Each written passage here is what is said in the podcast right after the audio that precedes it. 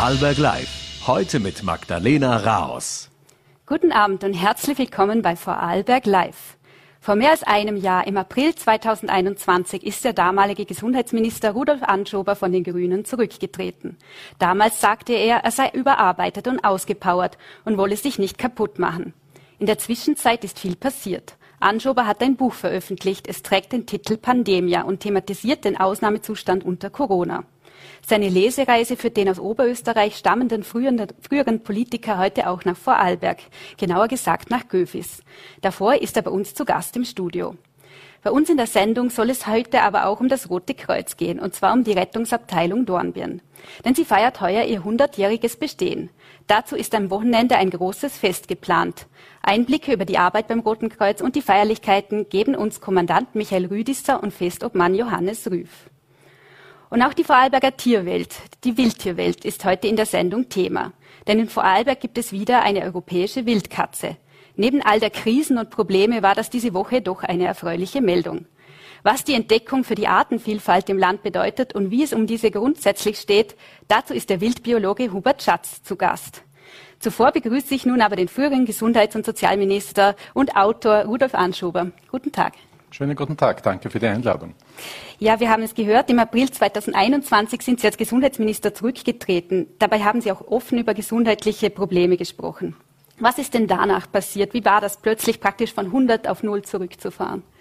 Naja, das war einerseits äh, notwendig, denn äh, mir ist wirklich die Kraft ausgegangen. So ist das einfach im Leben. Manchmal haben wir Situationen, Phasen, wo wir uns überarbeiten, wo wir Schwächen haben. Und ich denke, das ist eine ganz normale Situation im Leben von jedem und jeder. Äh, und das sollten wir auch zugeben können. Äh, und äh, ich bin froh, dass ich diesen Schritt getan habe, auch wenn es mir natürlich schwer gefallen ist, denn ich hätte diese Arbeit von Herzen gerne äh, weitergeführt. Ich habe dann ein paar Wochen für mich gehabt, habe dann begonnen, am Buch zu arbeiten und das war auch ein großes Geschenk, denn äh, so eine Phase aufarbeiten zu können und ich glaube, wir alle brauchen die Aufarbeitung dieser Pandemie, die ja so viel verändert hat in unserem Leben. Das war echt gut und jetzt ist seit Mitte April das Buch am Markt. Äh, es wurde Bestseller in den äh, ersten Wochen, es hat mich sehr gefreut und ich habe jetzt äh, Dutzende Lesungen in ganz Österreich, ein bisschen auch in Bayern äh, und freue mich, dass ich heute am Abend hier in Vorarlberg zu Gast sein darf. Haben Sie sich denn wieder erholen können und wie lange hat es gedauert, bis es überhaupt möglich war, zur Ruhe zu kommen? Naja, das ist eigentlich recht schnell gegangen. Äh, zur Ruhe gekommen bin ich sehr rasch und was ich dazu sagen muss, mir hat wirklich die Bevölkerung sehr geholfen. Äh, ich habe mich ja nicht versteckt. Äh, ich bin ganz normal unter den Leuten gewesen und habe sehr, sehr, sehr viel Post erhalten. Das waren so liebevolle, unterstützende Nachrichten, die ich da gekriegt habe. Das hat mir viel Kraft und Energie auch gegeben, diese Sympathiewelle, die da war. Dafür bin ich sehr, sehr dankbar. Das ist, ich weiß, das ist nicht selbstverständlich gerade gerade in Zeiten, wo diesen, wo oft Politiker und Politikerinnen das Gegenteil erfahren müssen, äh, in einer ziemlich großen Brutalität, äh, war das umgekehrt für mich eine sehr angenehme Situation. Und dann nach ein paar Wochen habe ich eben zum Arbeiten am Buch begonnen, habe ein paar hundert Leute interviewt, Expertinnen, Experten, Betroffene und habe daraus dieses Buch gemacht, bei dem es aber nicht nur um die Pandemie geht, sondern auch ganz stark um die Krisen allgemein und wie wir aus diesen Krisen, so hoffen wir doch, äh, wieder rauskommen. Aus einem mehrwöchigen Krankenstand wegen zunehmender Belastung ist gerade auch Vorarlbergs Landeshauptmann Markus Wallner zurückgekehrt. Äh, konnten Sie den Rückzug Wallners also auch mit Ihren eigenen Erfahrungen da gut nachvollziehen? Ja, ich finde, dass äh, Politiker sollen sich ja nicht anders verhalten wie andere Menschen auch. Äh, und äh, das, was für Politiker gilt, das ist natürlich auf der anderen Seite eine gewisse Vorbildfunktion zu haben. Und wenn man Schwächen hat und wenn man, wenn man einmal eine Phase hat, wo man krank ist, wo man sich schwächer fühlt, äh, dann sollte man das auch leben können äh, und äh, nicht verstecken müssen. Und ich hoffe, dass es für jeden Bürger und für jede Bürgerin auch eine Ermutigung ist, das im eigenen Leben, wenn man einmal eine äh, Schwächephase hat, äh, genauso zu machen. Also mit anderen Worten, ich habe das gut gefunden, dass Wallner sich hier sehr konsequent offensichtlich verhalten hat. Wird die Überlastung in der Politik, jetzt gerade in der Spitzenpolitik, wird das auch zunehmend zum Problem, weil die Krisen werden ja nicht weniger. Wir haben Stichwort Ukraine-Krieg, Energiekrise und den Klimawandel natürlich sowieso. Die Krisen werden mehr äh, und es wird schwieriger, äh, die Zeiten werden unruhiger, die Situation wird instabiler. Äh, ja, der Anspruch an Politikerinnen und Politiker nimmt äh, zu, aber dasselbe gilt ja für die gesamte Bevölkerung, für alle Bürgerinnen und Bürger. Es sind schwierige Zeiten und das Wichtigste wäre, dass wir uns da bildlich gesprochen an der Hand nehmen und möglichst gemeinsam versuchen, diese Krisen zu durchstehen. Und äh, deswegen finde ich, dass wir da mehr Zusammenhalt bräuchten in der Politik, aber auch in der Bevölkerung. Mit Streit löst man keine Krisen, sondern nur mit Zusammenhelfen und Zusammenarbeiten. Wir müssen da gemeinsam durch und ich denke, das können wir auch schaffen, wenn wir zusammenhalten. Glauben Sie, dass es in Zukunft als Politiker auch einfacher wird, solche Themen wie Überlastung anzusprechen? Weil Sie haben ja auch schon früher in Ihrer Zeit als oberösterreichischer Landesrat offen über Ihr Burnout gesprochen. War das damals noch etwas ganz anderes, als es das heute ist? Es war in jeder Hinsicht etwas anderes. Einerseits was damals, und das war im Jahr 2013, also doch schon relativ lange her, äh, noch viel stärker ein Tabu und damals war es ein richtiges Burnout. Und äh, das war es ja diesmal nicht, Gott sei Dank nicht, muss ich sagen, sondern mir ist einfach die Kraft ausgegangen. Ich habe ja noch eine äh, Rücktrittsrede sozusagen gehalten. Ich habe gewusst, äh, ich muss jetzt die Notbremse ziehen, weil sonst kann das genauso enden. Und mein Fehler war wahrscheinlich vorher, ich hätte hergehen müssen und mich ganz auf, die, auf das Management der Pandemie äh, konzentrieren müssen und die anderen durchaus auch. Äh, harten und, und äh, wichtigen, verantwortungsvollen Tätigkeiten als Sozialminister zum Beispiel, aber auch als Konsumentenschutzminister oder Tierschutzminister. Das ist ja ein riesiges Ressort, vielleicht äh, für diese Phase der Pandemie an einen Kollegen oder eine Kollegin in der Regierung zu geben. Aber man denkt sich halt, das geht schon, man schafft das schon und das kann ja nicht so lange dauern. Und am Beginn der Pandemie hätte sich ja niemand gedacht, dass wir jetzt zweieinhalb Jahre später noch immer eigentlich mittendrin sind. Sie sind ja jetzt ja als Buchautor tätig. Äh, Ihre Lesereise hat Sie auch nach Vorarlberg heute geführt. Ähm, in Ihrem Buch Pandemia geht es um die veränderte Welt durch Corona. Äh, heute könnte man aber meinen, dass eigentlich längst schon wieder Normalität eingetreten ist. Maßnahmen gibt es so gut wie keine mehr und äh, die Menschen scheinen auch zunehmend pandemiemüde zu sein. Wie beurteilen Sie diesen Zustand denn jetzt eigentlich? Naja, äh, das ist ja kein Wunder, dass wir alle miteinander pandemiemüde sind, denn äh, es sind ja äh, keine guten Maßnahmen, vorsichtiger zu sein, Kontakte zu reduzieren, eine Maske zu tragen. Das ist ja nichts, was uns Spaß macht, was uns Freude macht und dennoch müssen wir, das ist meine tiefe Überzeugung, weiter vorsichtig sein. Äh, alle Experten gehen eigentlich davon aus, dass es im Herbst äh, wieder eine Zunahme der Infektionszahlen geben wird. Wie genau, wissen wir nicht. Das kann niemand prognostizieren. Wir sehen nur an den Daten der letzten Tage schon, dass es leicht beginnt wieder zu steigen. Äh, das heißt, mein Ratschlag ist ein doppelter, nämlich in der Situation jetzt impfen gehen, ganz, ganz wichtig. Und zweitens, ich bin auch ein viertes Mal im Übrigen geimpft, kann das nur jedem raten. Und zweitens, die Maske wieder zu verwenden dort, wo es eng wird, wo wir in Räumlichkeiten sind, äh, wo sehr viele Menschen sind zum Beispiel und wo wenig gelüftet werden kann.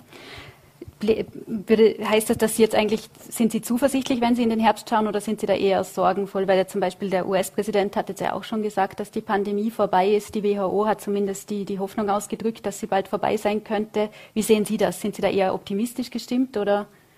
Ich wäre unglaublich gerne ein Optimist, aber wir haben nichts davon, wenn wir es uns einreden äh, und sagen, die Pandemie wird schon vorbei sein. Sie ist da. Wir haben derzeit so rund 5000 Neuinfektionen pro Tag. Das ist ein Vielfaches dessen, was wir vor einem Jahr oder vor zwei Jahren zu dieser Zeit gehabt haben. Und wir wissen immer dann, wenn die Temperaturen nach unten gehen im Herbst, dann zieht es noch einmal an. Das kann jetzt schwer prognostiziert werden, äh, wie das sein wird.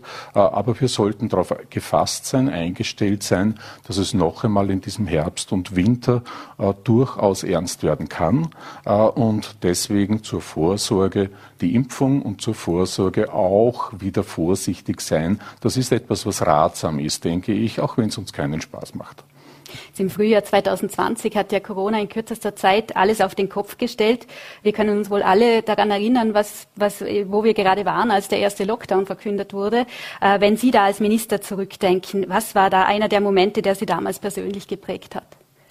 Na, sehr geprägt hat mich natürlich die Phase, als wir über den ersten Lockdown in Österreich entschieden haben und kann mich noch erinnern, dass wir in der Bundesregierung diskutiert haben, denn eine Ausgangsbeschränkung, ich habe mir in meinem Leben nie vorstellen können, dass wir sowas jemals in Österreich haben würden. Äh, eine Ausgangsbeschränkung, das ist ein schwerer Eingriff in die Grundrechte äh, und das kann man nicht einfach so machen, sondern das muss man wirklich sich sehr gut überlegen und mein Vorschlag war dann, und das war auch ein Konsens in der Regierung mit dem damaligen Bundeskanzler, Köpfe sind jetzt alle neu, äh, auch der Bundeskanzler ist ja in einer anderen Funktion tätig beziehungsweise privat äh, jetzt unterwegs. Äh, damals äh, haben wir den Kompromiss gemacht, dass wir gesagt haben, aber wenn wir schon einen derartig äh, tiefschneidenden Eingriff machen, äh, dann braucht es einen ganz breiten Konsens dafür. Und wir haben uns dann hingesetzt und haben alle Parteichefinnen und Parteichefs durchtelefoniert, inklusive der FPÖ.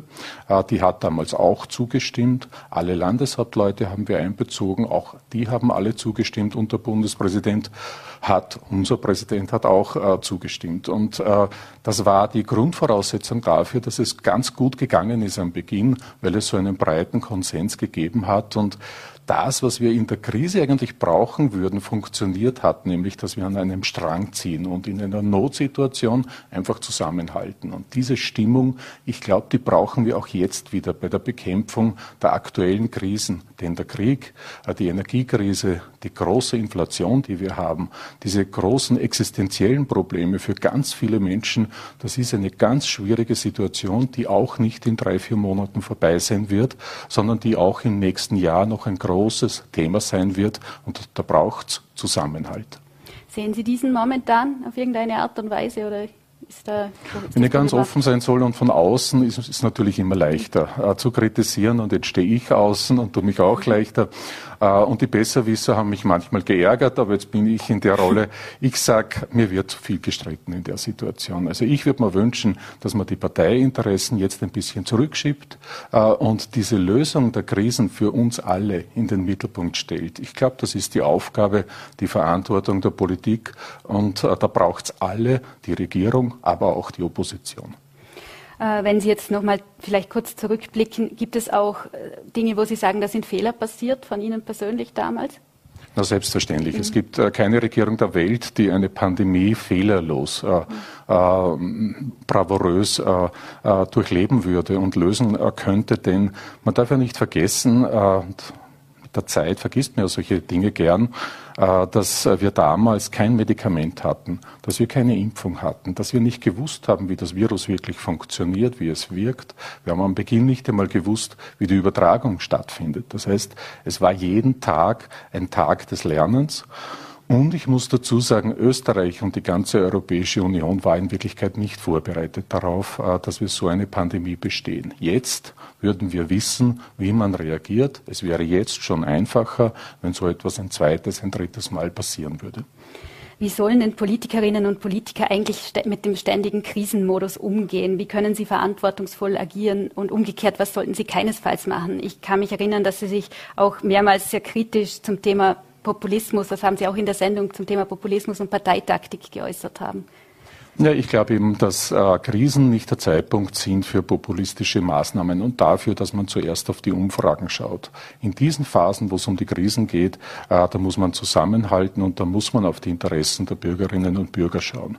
Äh, die Probleme sind ohne dies so brutal und so schwierig zu lösen, dass man das nicht äh, in einer Situation lösen kann, wo man so wie üblich gegeneinander agiert. Äh, und ich glaube, äh, das erwarten sich die Bürger und Bürgerinnen, dass es dieses Zusammenarbeiten, dieses Zusammenstehen gibt und dass man da lieber auch Maßnahmen macht, die vielleicht weniger populär sind, äh, die kein Plus in den Umfragen darstellen. Es geht nicht immer um Umfragen. Politik ist doch dazu da, dass Probleme gelöst werden. Und gerade in den Krisen muss das die Priorität Priorität haben. Jetzt wollten Sie ja explizit keine Abrechnung schreiben mit Pandemia, äh, aber Sie äußern sich ja durchaus auch zuweilen kritisch zum damaligen Bundeskanzler Sebastian Kurz beziehungsweise zu seiner Vorgangsweise damals. Äh, ist das etwas, das Sie nach wie vor beschäftigt? Nein, also das ist abgeschlossen, das ist aufgearbeitet. Es gibt bei den Veranstaltungen immer wieder viele Fragen. Aber äh, ich hätte wahrscheinlich ein ganzes Buch mit einer Abrechnung füllen können. Aber mir war es wichtiger, darüber zu schreiben, woraus wir lernen müssen und was wir bei einem nächsten Mal besser machen müssen. Äh, beim ersten Mal bei einer Krise können Fehler passieren. Dieselben Fehler darf man ein zweites Mal nicht machen, aus meiner Sicht. Und darum geht es, diesen Lernprozess bei uns, in unserem Land, in unserer Gesellschaft zu verwirklichen. Und das ist genauso wie bei der Energiekrise oder jetzt bei den Energiepreisen. Die sind ja dadurch im Wesentlichen entstanden, äh, dass wir viel zu lange die Energiewende verschoben haben. Äh, die steigenden Energiepreise, die Verknappung, die die Ursache auch neben Putin äh, sind für diese steigenden Energiepreise, die sind quasi die Rechnung dafür, dass wir die Energiewende so blockiert haben über lange Zeit. Und da braucht es genauso ein Lernen daraus. Und das Lernen muss bei der Energiekrise und bei den steigenden Preisen heißen, wir müssen dort, wo wir lange nichts gemacht haben, bei der Windenergie zum Beispiel viel zu wenig, bei der Sonnenenergie und in anderen Bereichen auch. Da müssen wir besser werden. Das heißt, wir müssen lernen können. Jetzt will ich nochmal doch kurz auf, auf Corona nochmal zurückkommen, weil da ist, wird ja auch immer die vergleichsweise niedrige Impfquote genannt in Österreich. Äh, wie erklären Sie sich das, dass das gerade in Österreich so schlecht geklappt hat im Vergleich zu anderen Ländern? Naja, es ist ein bisschen ein Rätsel, muss ich ganz offen sagen, denn wir hatten immer wieder Situationen, wo wir eine ganz schlechte Impfquote auch bei anderen Impfungen hatten. Die Grippeimpfung zum Beispiel, da war Österreich über Jahre hindurch bei sieben, acht Prozent. Das ist unglaublich wenig in Wirklichkeit. Äh, und äh, ich weiß, dass viele auch sehr aufgeklärte, sehr bewusste Menschen sich nicht impfen haben lassen. Jetzt haben wir aber eine viel schwierigere Situation mit Covid und haben eine mögliche Lösung, äh, die nicht die Ansteckung ganz verhindern kann. Das muss man auch ehrlich immer dazu sagen aus meiner Sicht, aber die uns vor schweren Erkrankungen weitgehend schützt. Und ähm, ich glaube, da ist viel zu früh äh, auch eine parteipolitische Diskussion daraus geworden. Äh, ich glaube, wir müssen lernen, dass wir in bestimmten Fragen äh, der Wissenschaft vertrauen. Und die Wissenschaft hat sich sehr, sehr klar und eindeutig für die Impfung ausgesprochen. Ja, es kann auch Nebenwirkungen geben, aber der Nutzen ist weitgehend und vielfach besser. Das ist auch international so belegt. Äh, das heißt, mein Appell an dieser Stelle noch einmal, äh, lassen wir uns impfen, schauen wir, dass wir diese Möglichkeiten jetzt nützen, äh, damit wir in diese möglicherweise schwierige Phase Herbst und Winter ein bisschen besser geschützt hineingehen. Die Wissenschaft hat ja auch immer vor einer Pandemie gewarnt, vor Corona bereits, aber das wurde eigentlich immer ignoriert. Glauben Sie, dass wir jetzt besser vorbereitet sind für zukünftige Gesundheitskrisen? Ich hoffe sehr, aber die Vorsorge ist offensichtlich nicht unsere Stärke. Sie haben völlig recht. 15 Jahre hindurch wurde von Big One gesprochen, der großen Pandemie, die einmal kommen wird, weil eben die Ursachen für Pandemien zunehmen. Das ist vor allem die Naturzerstörung, äh, die Lebensräume der Wildtiere, die äh, Virusträger und Trägerinnen sind. Äh, und je mehr diese Lebensräume zerstört werden, desto eher kann das Virus auf den Menschen übergehen. Das heißt, Naturschutz, Tierschutz ist eigentlich die beste Vorsorge für eine Pandemie. Und bei uns müssen wir natürlich von Masken und der Produktion der Masken in unserer Region selbst äh, bis hin zu den Medikamenten auch eine gute Vorsorge treffen.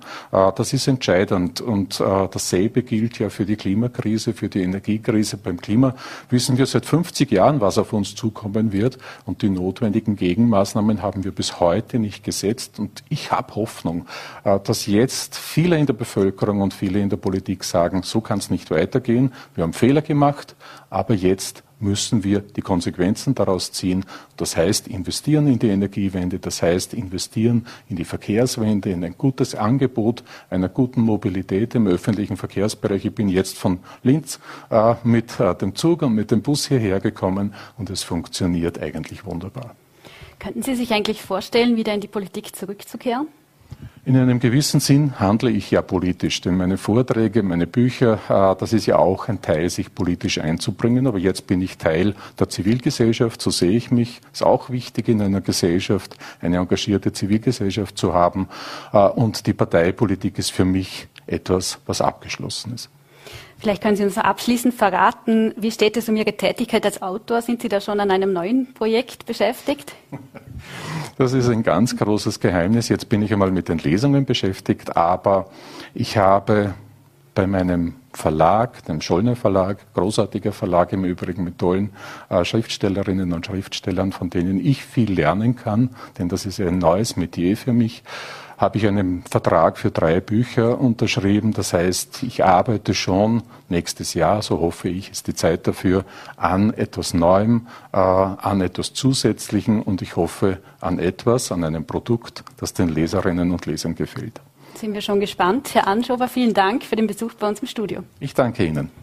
Und bei uns ist nun das Rote Kreuz Dornbirn Thema. Die Rettungsabteilung blickt auf eine hundertjährige Geschichte zurück. Aktuell sind dort rund 140 Ehrenamtliche sowie 17 hauptamtliche Sanitäter rund um die Uhr im Einsatz. Vor 100 Jahren waren es gerade einmal neun freiwillige Helfer bei der Rettungsabteilung der Freiwilligen Feuerwehr Dornbirn, wie es damals noch hieß. 1973 erfolgte der Umzug in die Höchsterstraße. Am Wochenende lädt das Rote Kreuz Dornbirn nun zur großen Feier auf den Sportplatz Haselstauden. Vorher kann ich nun Kommandant Michael Rüdisser und Festobmann Johannes Rüff, Rüff bei mir im Studio begrüßen. Schönen Abend. Schönen Abend. Guten Abend. Herr Rüdisser, Herr Rüff, vielleicht erklären Sie uns eingangs, was bedeutet denn für Sie persönlich die Arbeit beim Roten Kreuz? Beginnen wir vielleicht mit Herrn Rüdisser.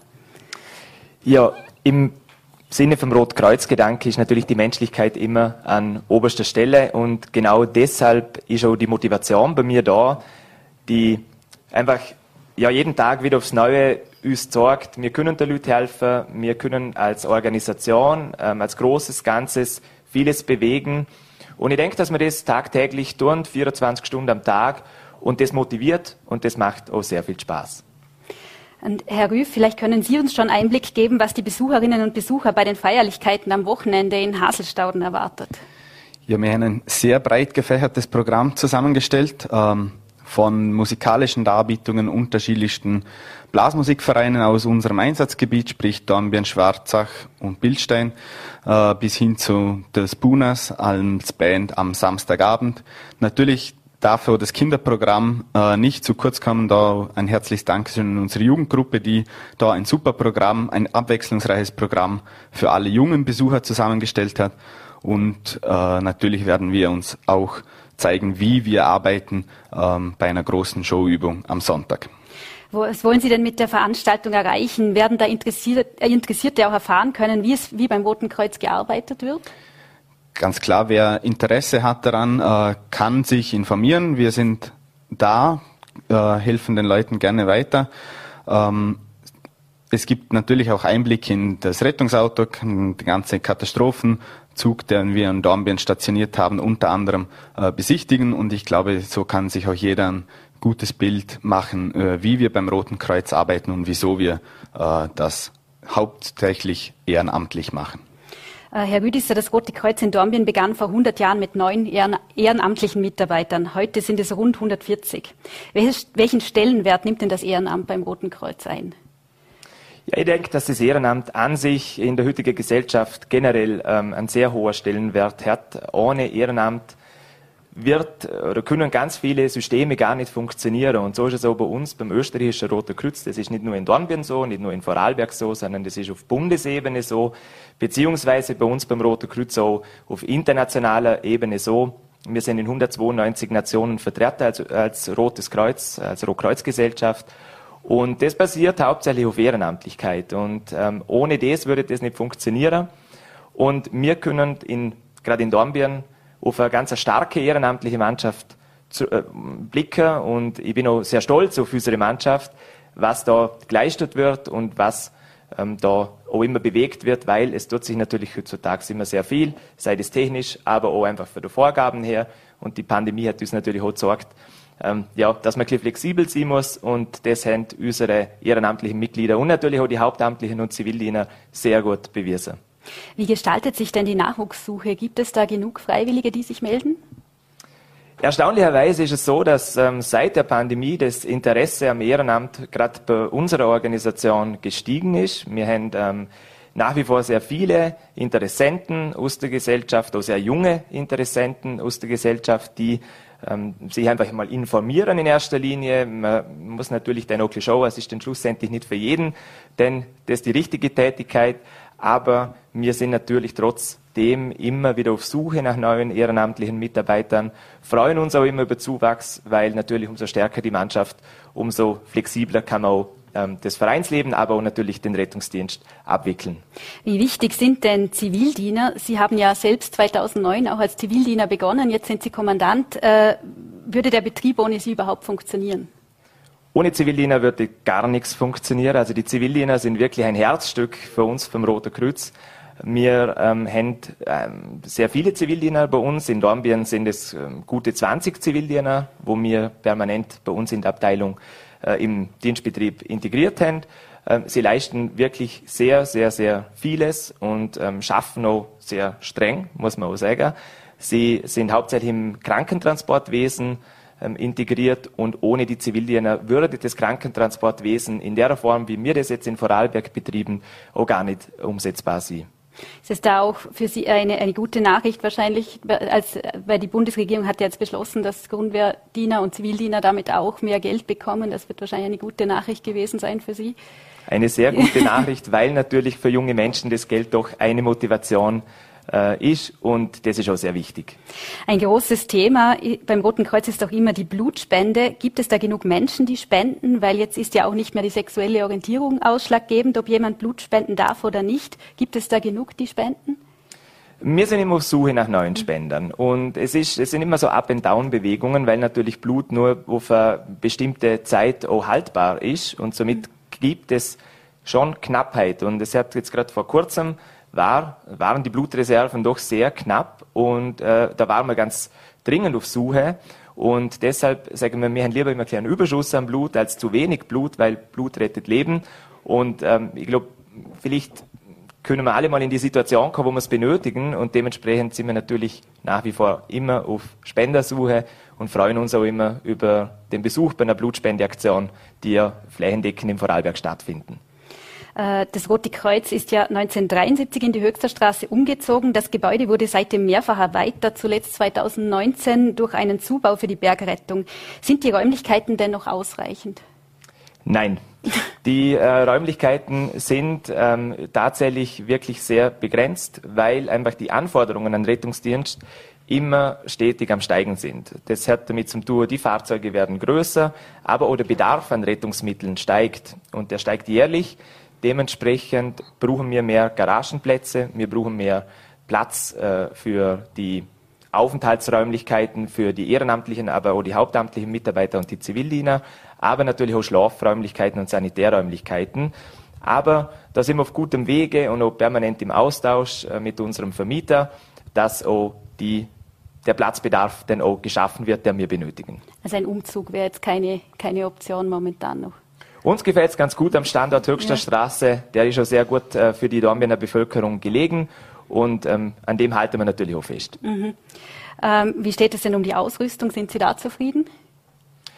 Ich glaube, in Vorarlberg dürfen wir absolut nicht jammern. Wir sind mit unserer Ausrüstung auf ähm, europäischem Niveau sehr weit oben. Wir haben wirklich die neuesten Geräte. Wir sind ähm, mit sehr vielen Rettungswagen ausgestattet in ganz Vorarlberg. Das bedeutet, dass auch die Hilfsfristen immer eingehalten werden können und sind einfach generell auf technischem Niveau ganz weit oben. Und das macht natürlich Spaß, denn auch mit diesen Gerätschaften zum Schaffen. Vor wenigen Wochen hat ja ein Starkregenereignis und Hochwasser für Aufregung gesorgt in Vorarlberg. Äh, glücklicherweise ist jetzt ist es vergleichsweise glimpflich ausgegangen. Jetzt warnen Experten aber, dass Extremereignisse immer mehr zunehmen werden. Wird da auch das Rote Kreuz immer mehr gefordert? Absolut. Ähm, wir sind in der ganzen Hilfskette natürlich absolut integriert und ähm, es ist bei uns so, dass wir für diese Fälle spezielle Schnelleinsatzgruppen landesweit ähm, geschaffen haben und diese Schnelleinsatzgruppen, die aus einer offenen Bereitschaft entstanden, es, gibt Anforderungen, die zu erfüllen sind, wenn man da mitmachen möchte, die ist 24 Stunden einsatzbereit und kann im Bedarfsfall, so wie das jetzt auch beim Hochwasser war, einrücken und dann für die Bevölkerung auch da sein. Sie haben jetzt auch die, die Corona-Pandemie angesprochen. Da hat ja das Rote Kreuz auch sehr viel geleistet. Wie blicken Sie denn auf diese Zeit zurück? Es war eine sehr lehrreiche Zeit. Ähm, wir haben ähm, wirklich sehr vieles mitmachen müssen. Ähm, ich denke, dass das der Johannes so bestätigen kann. Die Einsätze waren nicht einfach zum Abwickeln, vor allem am Beginn der Pandemie, wo einfach die Angst noch ein bisschen größer war. Wir waren permanent mit äh, infizierten Personen in Kontakt und äh, die Hemmschwelle war sehr hoch, ähm, weil wir das nicht gewohnt waren. Wir, wir haben das nicht kennt, dass man diese Distanz halten muss zu unserem Patienten. Ähm, das war zuvor mal da. Und ich denke aber, dass wir ganz gut äh, gelernt haben und dass wir ein ganz guter Werk gefunden haben, wie wir mit der Situation umgehen. Und inzwischen gehört es bei uns im Dienstbetrieb schon ein bisschen dazu. Und ich denke, dass das einfach ein großes Learning war und wir auf das nur aufbauen können. Hat das auch Ihre Arbeit verändert, grundlegend? Es gibt sicher ähm, einige Bereiche, die das betroffen hat und wo wir auch als Rotes Kreuz intern viel gelernt haben. Und ähm, ja, ich denke, dass das einfach weiterentwickelt wird. Wir müssen immer flexibel sein. Es gibt immer wieder ähm, Ereignisse, wo einfach nicht planbar sind. Und auf das sind wir aber ganz gut vorbereitet bei uns. Herr Rüdisser, Herr Rüff, vielen Dank für den Besuch bei uns im Studio. Dankeschön. Danke vielmals. Und bei uns geht es nun weiter mit einer Nachricht, die diese Woche einer kleinen Sensation gleichgekommen ist. Eine seltene europäische Wildkatze ist erstmals in Vorarlberg im Ebnitertal entdeckt worden. Darüber, aber auch über andere aktuelle Themen aus seinem Fachgebiet spreche ich heute mit Hubert Schatz, dem Wildbiologen des Landes. Herr Schatz, herzlich willkommen bei Vorarlberg Live. Grüß Gott. Nun gibt es ja den unwiderlegbaren Beweis. In Vorarlberg gibt es eine Wildkatze. Warum ist denn diese Entdeckung so besonders?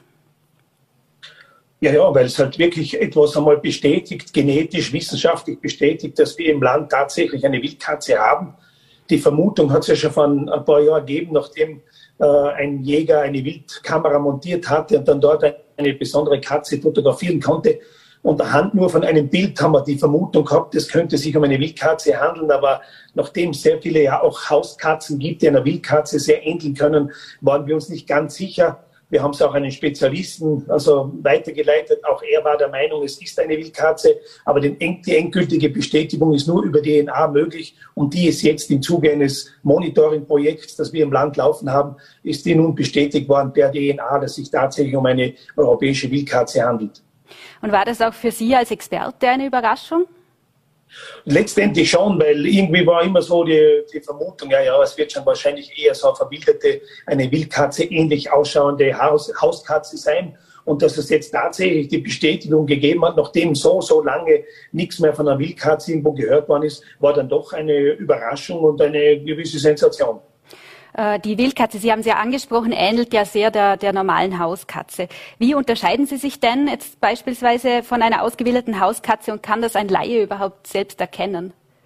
Also äh, wenn es eine, eine Hauskatze ist, die mit einer Wildkatze verwechselbar ist, muss sie natürlich ähnliche äh, Feldzeichnungen haben. Es gibt ja Hauskatzen, die erkennt man sofort als Hauskatze, aber wenn es dann so eine graue Katze ist, äh, die eben auch verschwommene Zeichnungen drinnen hat und relativ einfärbig in Summe ausschaut, dann ist es sehr, sehr schwer für einen Laien eine Unterscheidung nur äh, zu erkennen. Und es gibt da ein paar Merkmale. Äh, das ist einmal dieser buschige Schwanz von einer Wildkatze mit ganz klar ab, also, äh, abgeteilten Ringen am Schwanz, mit einem abgestumpften äh, schwarzen äh, Quaste hinten am Schwanz, also buschiger Schwanz, schwarz sie hat eine kräftige Statur, ist, hat keine klaren Zeichnungen, also Feldzeichnungen, eher so verwaschen, grau, gräulich, braun und hat dann einen doch kräftigeren Kopf in der Regel als eine Hauskatze.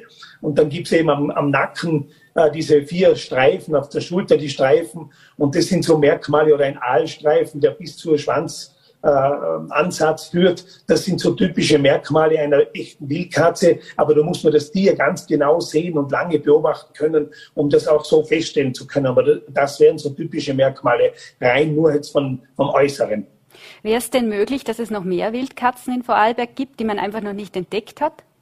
Ja, das ist durchaus möglich. Also Wildkatzen, äh, die haben ja so ein sehr verborgenes Dasein, weil sie irgendwo in den Wäldern leben, äh, sind scheu und äh, da braucht entsprechende Lebensraumstrukturen und es ist durchaus möglich, dass es noch in anderen Gebieten, haben wir auch schon leichte Vermutungen, äh, dass es dort und da noch was geben könnte, aber es fehlt noch am entsprechenden Beweis.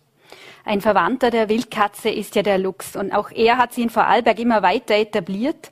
Ähm, warum kann er sich denn immer weiter ausbreiten? Was sind da die Gründe dafür?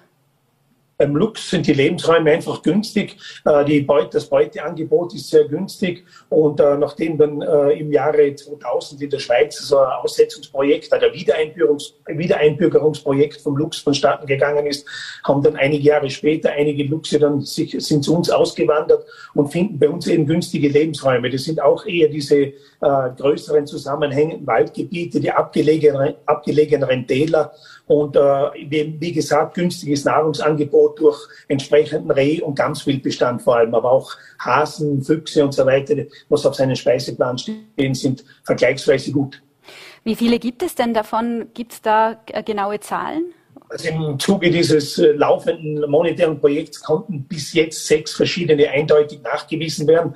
Wir wissen aber auch aus anderen Gebieten noch, dass es dort Luchse gibt, wo jetzt von diesem monetären Projekt äh, nicht überwacht werden. Also ich gehe davon aus, dass es sich auf jeden Fall um eine wahrscheinlich niedrige, aber zweistellige Zahl handeln wird. Also so 10, 15 Stück vielleicht. Äh, kommen wir noch zu einem anderen Wildtier, nämlich einem, über das sehr viel gestritten wird. Das ist der Wolf. Äh, Im Sommer war ja die Rede von einer drohenden Rudelbildung nahe dem Gauertal im Schweizer Kanton Graubünden. Das wäre direkt in Grenznähe. Was wissen Sie denn da jetzt Neues darüber? Also wir haben im Grenzgebiet, also Reitikon zum, zu Graubünden, das ist das Breitigau-Gebiet, äh, haben wir schon seit ein paar Jahren, äh, wissen wir, dass es dort Wölfe gibt, die auch immer wieder mal zu uns herkommen. Und nachdem im Vorjahr dann ein Bärchen festgestellt worden ist, also ein Männchen und ein weiblicher Wolf, äh, war die Vermutung nahe, es könnte sein, dass es da eine Paarbildung gibt.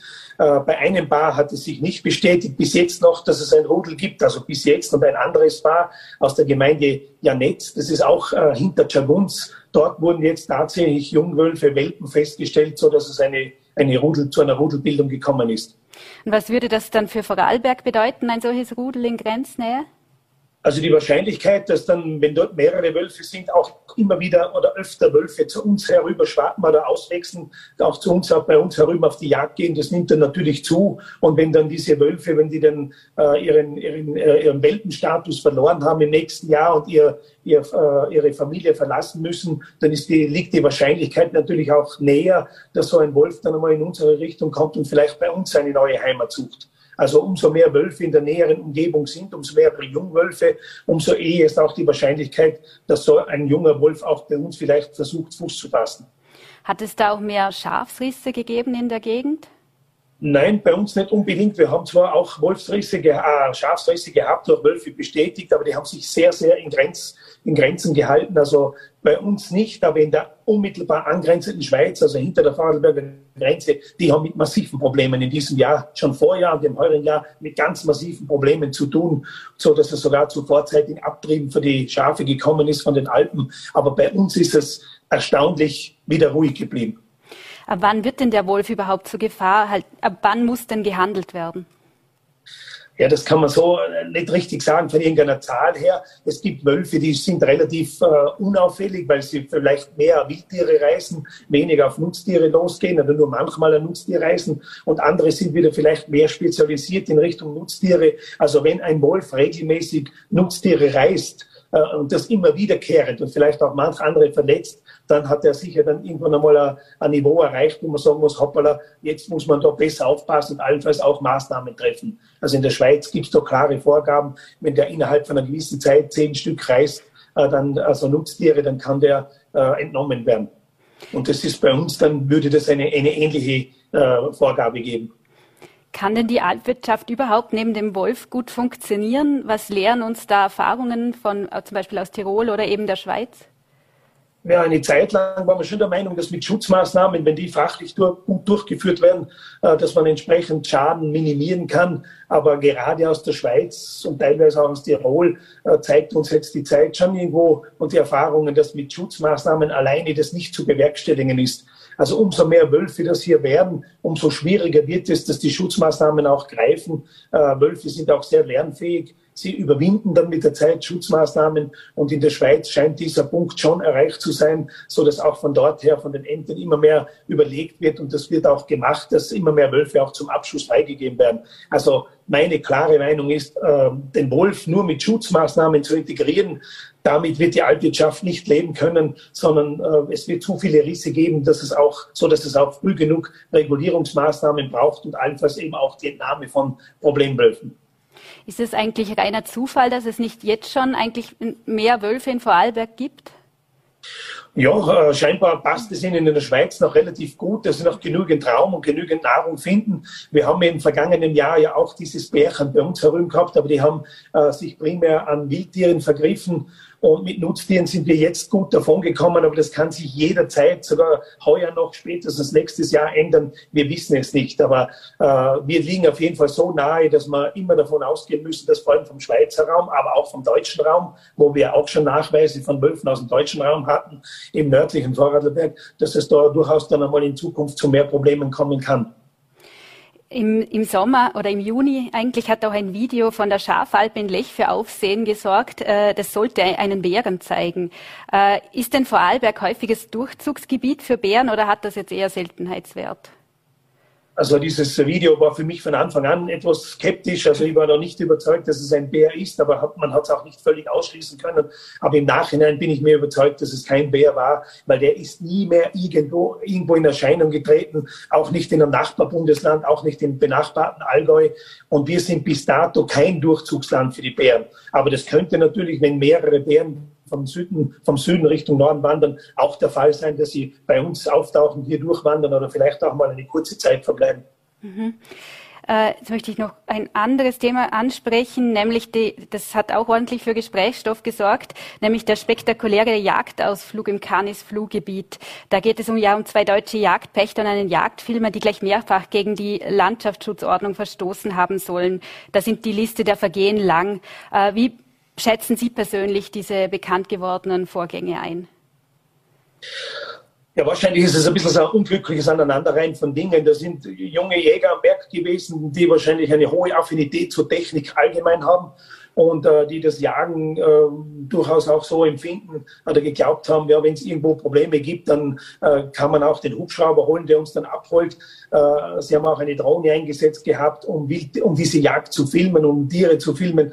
Und das ist etwas, was wir im Grunde genommen nicht wollen und das dort natürlich auch vom Landschaftsschutzgebiet her verboten ist.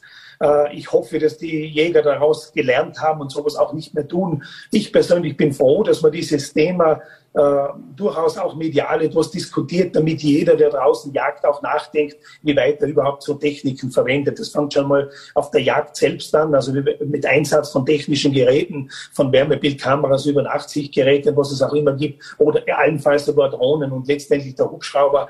Also ein Hubschrauber kommt für mich maximal in Frage, um irgendwo äh, erlegte Tiere, die man halt wirklich nicht bären kann, dass man die runtertransportiert, aber nie für den Transport von Jäger. Wenn das wenn das äh, also jemand sich hinauffliegen lässt oder auch hinunterfliegen lässt, das geht nicht. Also die Jagd, der Jäger muss das noch, schon noch selbst ersteigen und wieder hinuntersteigen können.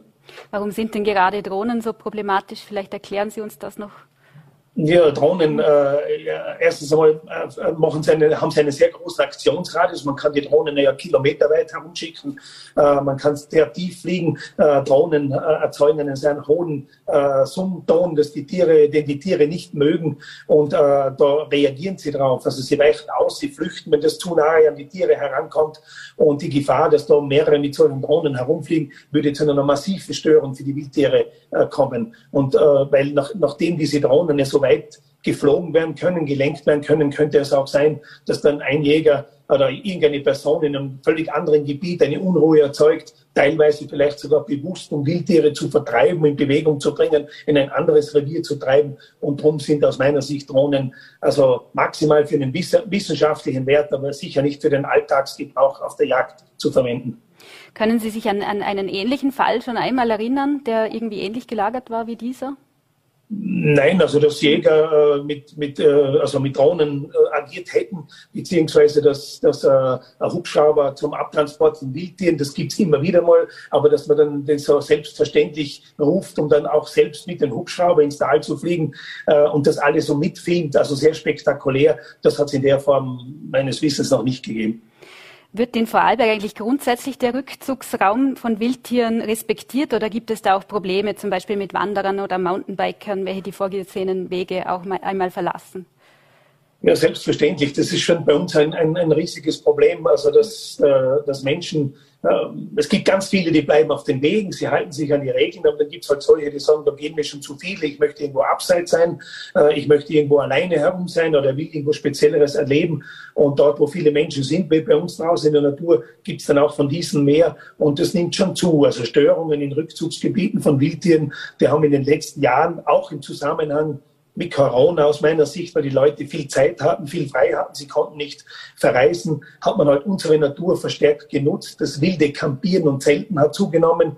Man hat draußen irgendwo in der freien Natur geschlafen und hat schon äh, und Gebiete äh, erforscht, wo man vielleicht vorher nicht war. Und das hat schon zu einigen Zunahmen an Störungen geführt und man hat so den Eindruck, dieses Thema bleibt äh, uns erhalten. Brauchst du auch mehr Bewusstseinsbildung oder ja, man ist bemüht, äh, über respektiere deine Grenzen und immer wieder mal aufzuklären, aber Bewusstseinsbildung allein reicht nicht aus aus meiner Sicht. Es braucht sicher auch äh, mehr, äh, auch behördliche Maßnahmen im Sinne, wenn jemand solche Schutzgebiete, Regeln äh, überschreitet, dass man das durchaus auch ahndet und dass es Strafen geben muss. Es ist leider so. Das braucht man, um die große Menge eigentlich zu schützen vor diejenigen, also die sich gut benehmen, vor diejenigen, die sich schlecht benehmen. Jetzt habe ich abschließend noch eine Frage zum Klimawandel. Äh, wie wirkt sich denn, kann man hier schon eine Veränderung feststellen? Wie wirkt dieser auf Vorarlbergs Wildtiere? Gibt es da schon eine Entwicklung? Also vom rein vom Beobachten her gibt es da sehr wohl eine Entwicklung, weil wir einfach merken, wie diese äh, Hitzetage zunehmen. Äh, auch im Winter oder in der Herbstzeit sehr, sehr warme Tage, oft einmal fast heiße Tage für die Jahreszeit gibt und dass die Wildtiere eigentlich dann Räume aufsuchen oder ein Benehmen, als sich so verhalten, als, als wäre das eigentlich eine Sommersituation. Sie weichen oft einmal im Winter auf die Schattseite aus, wo sie eigentlich an für sich nicht machen würden. würden. Sie gehen sehr hoch hinauf, wo es kühler ist. Äh, es ist davon auszugehen, dass zum Beispiel Gamswild, äh, das mit der Hitze relativ schlecht zurechtkommt, äh, dass die Jungen dann mehr Probleme haben beim Aufwachsen, weil die Mütter weniger Zeit für die Nahrungsaufnahme haben, weil sie sich mehr in schlechtere, schattigere Gebiete zurückziehen und dann haben die natürlich weniger äh, Milch für die Aufzuchtzeit, weniger günstige Nahrung. Also da ist schon einiges zu erwarten äh, im Hinblick auch auf die Wildtiere, dass dieser Klimawandel beziehungsweise diese momentane Entwicklung ähm, Auswirkungen hat. Ein Problem also, das uns noch weiter begleiten wird. Herr Schatz, vielen Dank für das Gespräch. Bitte sehr. Vielen Dank. Auf Wiedersehen. Und ich verabschiede mich nun von Ihnen, liebe Zuschauerinnen und liebe Zuschauer. Ich hoffe, die Sendung war unterhaltsam für Sie und Sie haben noch einen schönen Abend. Auf Wiedersehen.